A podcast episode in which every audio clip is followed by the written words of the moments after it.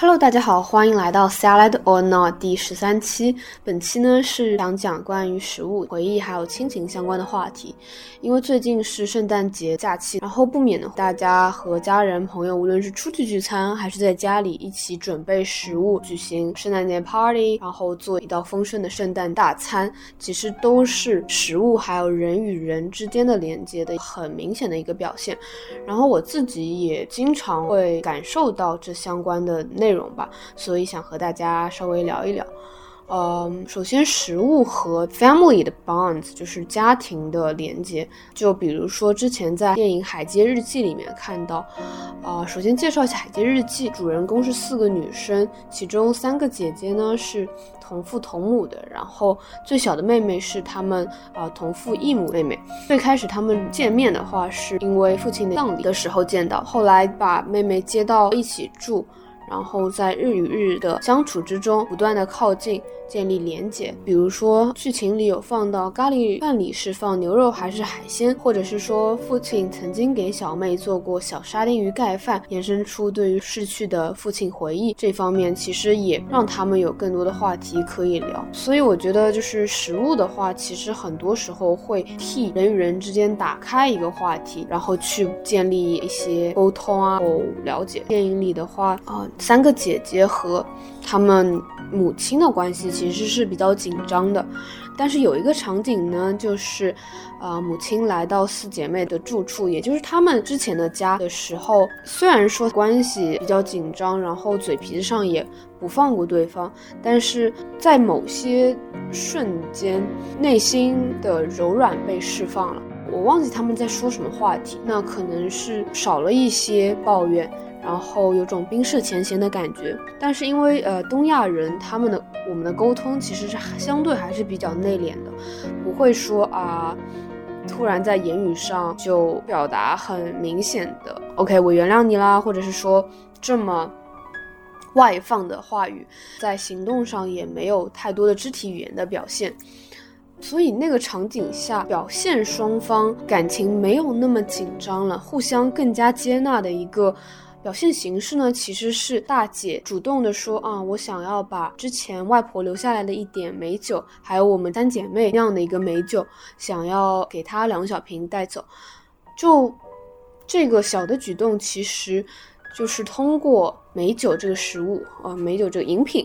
传递出的一种细微的亲密，是那些通过言语还有肢体行为未曾表达的内敛的情感。我觉得是蛮。温柔的一部分，就觉得原来食物还有这样子的一个作用，还挺奇妙的。然后，同样也是和母亲的关系的话，抛去电影而言。我很喜欢的青年作家钱嘉楠在一个网上的会议里面说到，在美国 Iowa Creative Writing 的课里面，他在美国待了五六年了吧，七八年我忘记具体的年份。他想念家乡的食物，借此和母亲交流食谱的过程，对于他而言也是一种情感上的沟通和连接。因为小时候妈妈不让他进厨房，而是更多的想让他一心一意的去学习。一部分是呃，因为可能父母来自于工薪家庭，想要通过学习让孩子变得更加优秀，之后会有更强竞争力之类的。那另一方面呢，也是害怕如果他会烧饭了，之后长大会不会落入家庭主妇这样子的角色陷阱中。Anyways，反正他之前也没有做太多厨房里的工作，呃，但是在美国的话，他会想念家乡的食物。虽然他也很喜欢美式的那种 baking，但是对于上海食物，其实只有通过家人的沟通交流，才能更好的去重现。所以在这个过程中，他和母亲的关系其实也变好了，就有更多的交流。然后迦南也提到过，说食物和文化之间其实也有很强的连接。就比如说他们的写作课程中，因为会写一些小故事嘛，那我如果写到食物的话，其实不免会需要去介绍食物背后的一些文化知识啊，或者是跟他故乡相关的一些，不然的话，其他国家、大洲种族的。同学如果不能够知道这个食物背后的故事的话，没有办法理解你这些情感的。那他和同学去介绍这些文化背景，比如说，啊，小时候在考试前，家人不让他吃黄鱼，因为黄鱼脑袋及四喜烤麸是比较有口口头彩的一个比较积极的名称的食物等等吧，一些很小很小的点，都是有一些文化内涵在的。虽然它可能是很接地气的文化。但这些的话，其实如果我们人在上海，人在中国，人在我们自己的家乡的话，是没有办法去感受到的。打个比方的话，就像如果鱼在水中，你是不会意识到水是什么样的，水是多么重要的，水是我们那些习以为常的东西。但只有当我们跳到岸上，在空中的时候，我们才会意识到，OK，呃，水不是被我们 take for granted 的。相同的也是我们自己家乡的食物，那些过去我们在自己家乡时习以为常的食物，其实也承载了很多文化、爱，还有一系列的东西。这是我们在异乡的时候才会感受到特别明显和强烈的，我们会非常的想念，非常的觉得哦，这是属于我的东西。所以这一部分，我觉得，呃，食物文化和我们的自我认同，或者是，呃。文化的 root 也跟在哪里也非常的有联系，嗯，就食物这在这个场景下，其实就抛去了它仅仅是为了让我们吃饱的一个物理属性，而是更多的给我们一些心灵上的，然后自我认同上的一些意义吧，然后以及是和家人的一些连接。然后除了上面说的几个呢，我觉得食物对于我而言。或者是其他人吧，都会和回忆有关。比如说小时候，因为呃我们家有三个小孩嘛，所以。嗯，小时候吃晚饭的一个过程，其实是大家聚在一起，然后因为人比较多嘛，那吃的可能也是呃菜啊汤啊什么都是比较丰盛的。但是小孩子都会想要和对方去抢食物吃，所以就是有的时候饭桌上还蛮有趣的一个体验，大家聊聊天，互相斗嘴，然后各种抢红烧肉吃，这种就是还蛮有趣的一个回忆吧。嗯，那这是我长大之后，因为大家都分开工作啊、学习，这种生活体验就不在了。那我也没有说我有多么需要保持这种状态，但是这是我，呃，成长过程中必不可少的，或者是已经存在的一部分。它是我，我过去的一部分。所以有的时候，比如说我和谁的关系。可能没有以前那么亲近了，但是想起来我们在小时候是那么的亲密，可能也会让我觉得，是不是我可以放下对于呃对方的一些固有观念或者是误解呢？那个场景回想起来还是比较温馨的，可能回忆都是带有滤镜的吧。但是食物一起吃饭这种食物的属性。其实味觉它作为一个五感之一，很多时候都会把我们拉回过去的某个瞬间，就好像有的时候歌曲也是一样，听觉，对吧？当你有一段时期你一直在听某一首歌曲，但是几年后你再听到那一首歌曲，可能会带你回到当时的一个状态。所以味觉也是一样的，在品尝食物的过程中，可以找回过去的一些经历。有的时候打动人的饮食也是带有回忆属性的，不同的饮食可能会打动不同的人。比如说我去吃一个墨西哥的呃玉米餐包，对我来说可能就是一个普通的面包，但是对于一个土生土长的墨西哥人，OK，他来到异乡，他突然拿到一个来自同乡的这个食物，对于他来说可能是非常非常感动的。我之前就看到一我喜欢的一个 YouTuber，她的男朋友是呃。菲律宾和德国混血，然后他们是在美国生活嘛？呃，他的女朋友呢，就就我 follow 的那个博主，他就在男朋友的呃生日的当天去看各种食，帮他复制这样一个过程，给他制造一个惊喜。然后最后的结果也是，哦，她男朋友感到非常的感动，觉得吃到了小时候吃到的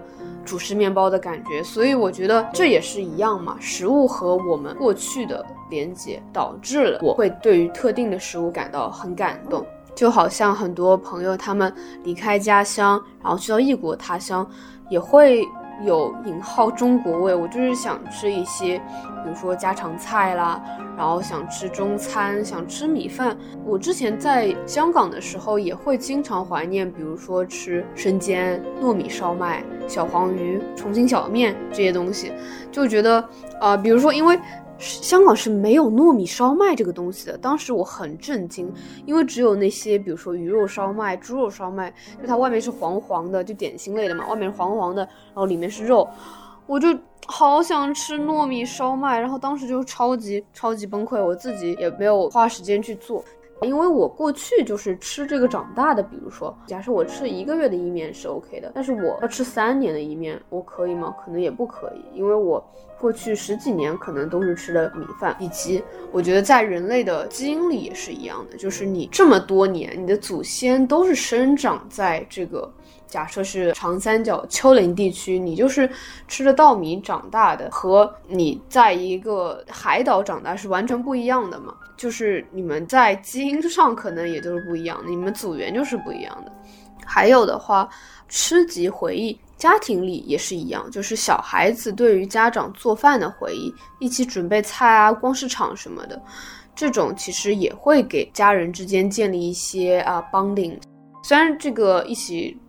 准备菜逛市场听起来非常有点老套啊，因为现在我觉得更多的是大家会点外卖啊，有很多的速冻食品以及即食食品也种类增增加的非常多，很多就是新的食物品牌就出了很多即食食品，但是它又非常健康，不仅仅是有主食调料包，它还有一些。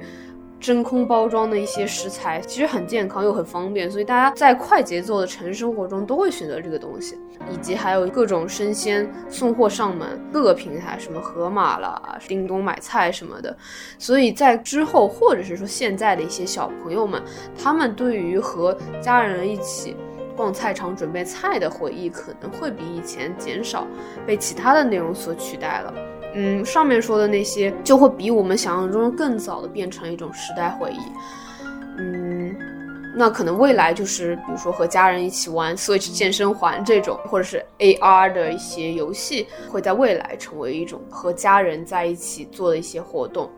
刚刚说的外卖，我觉得个人的体验的话，其实通过食物感受到的那些情感和小的感动，其实，在不同的外卖店家也能给我不同的感受。无论是从包装设计、食材选择以及新鲜度啊、烹饪方式及品相的搭配，都显示出店家的用心程度。他是为了走量、注重性价比、糊弄了事，还是想要做真正让人吃了觉得舒服的饭？包括饭本身的好吃程度啊，以及吃东西的体验感以及安心，都是非常非常不同的。每一家店都不一样。那我是一个对于吃饭还比较在乎的人，我对于食物是很有热情的。这个时候呢，我就觉得吃饭其实是一件蛮重要的事情。那如果在每一个用餐体验都比较好，也会使我的心情比较好，以及自我的。认同感会比较强，虽然这个抬的有点高，但的确是这样。就是如果你感到自己被用心对待了，因为店家用心去准备这个食物所传递给的你，你感觉到自己被善待的这种，其实也能给一个人的自信心带来很大的增强啊。比较细微的一个程度是看是这样子的。我记得之前就是有吃到不开心的，就比如说那些健康餐，店家就是感觉他随手扔了一个加热的预包装的呃半成品鸡胸肉，就感觉那块鸡肉很举足无措的待在一堆蔬菜和米饭之间，它那块鸡肉本身没有很融合在整个菜品中，就感觉嗯让我觉得没有被认真的对待，就会觉得很随意，但是我不想。很随意的去过生活，所以我就会觉得有一些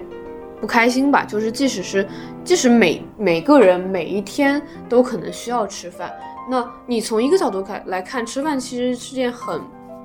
平常的事情。他可能是觉得哦，你吃完了就没了呀，你吃完这一餐就过了。但是你换另一个角度来想，你人生也就这么多年，你能吃饭的机会也就这么多次，其实。屈指不可数，但是这个量还是能够，呃，是有限的嘛。那我想每一次的吃饭体验都能吃到最喜欢的食物，然后心情也是最好的。所以每当我吃到不开心的东西，我其实是会有点不开心的。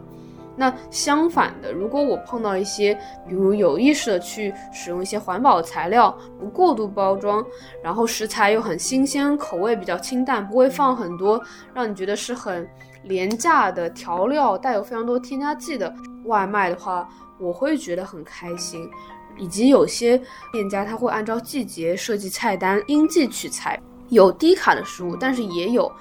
呃，冬季的暖胃的食物，即使看起来它很 heavy 的一个焗饭，也会自动的使用，比如说糙米基底啊，然后之类的，就让你觉得 OK，在这家店点什么东西，我都觉得非常的放心，因为我觉得商家就是非常的用心，在对于他在做什么事情是百分百投入的，就即使他没有自己去 brag about it，他没有去跟别人炫耀说 OK，我是多么多么认，或者是。你跟他嗯先前没有认识过，但是你通过这一碗外卖，无论是他假设在饿了么、美团上的设计的页面，还是说他的介绍，还是说你拿到手上的一个状态，从外包装到食物本身，你吃到的好吃还是不好吃之类的，整一个流程你就是和。一个熟悉的店，虽然它是从陌生到熟悉的，就你们俩之间的一个连接，又让我觉得，在一个冷冰冰的世界里的一丝小小小小小小的温暖。就比如说你在公司里，你可能早上很累，工作很累，然后呢，你到中午通过拿到一份外卖，一份喜欢的外卖，一份你吃起来觉得体验感非常好，然后。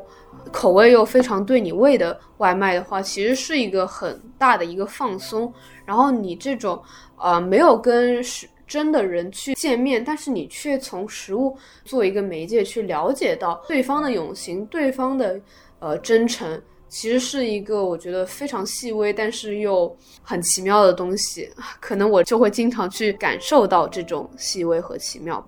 但是如果比如说这种店铺它突然。因为一些经济上的原因关门了，或者是说一开始它很好，后来逐渐走下坡路的话，我也会觉得比较失望。对，这其实也和实体餐饮呃有一些相通的道理。但是呃，通过食物和他人、陌生人、陌生店铺到熟悉店铺，到你觉得这个店铺和你的连接感很深、认同感很深，其实都是一个。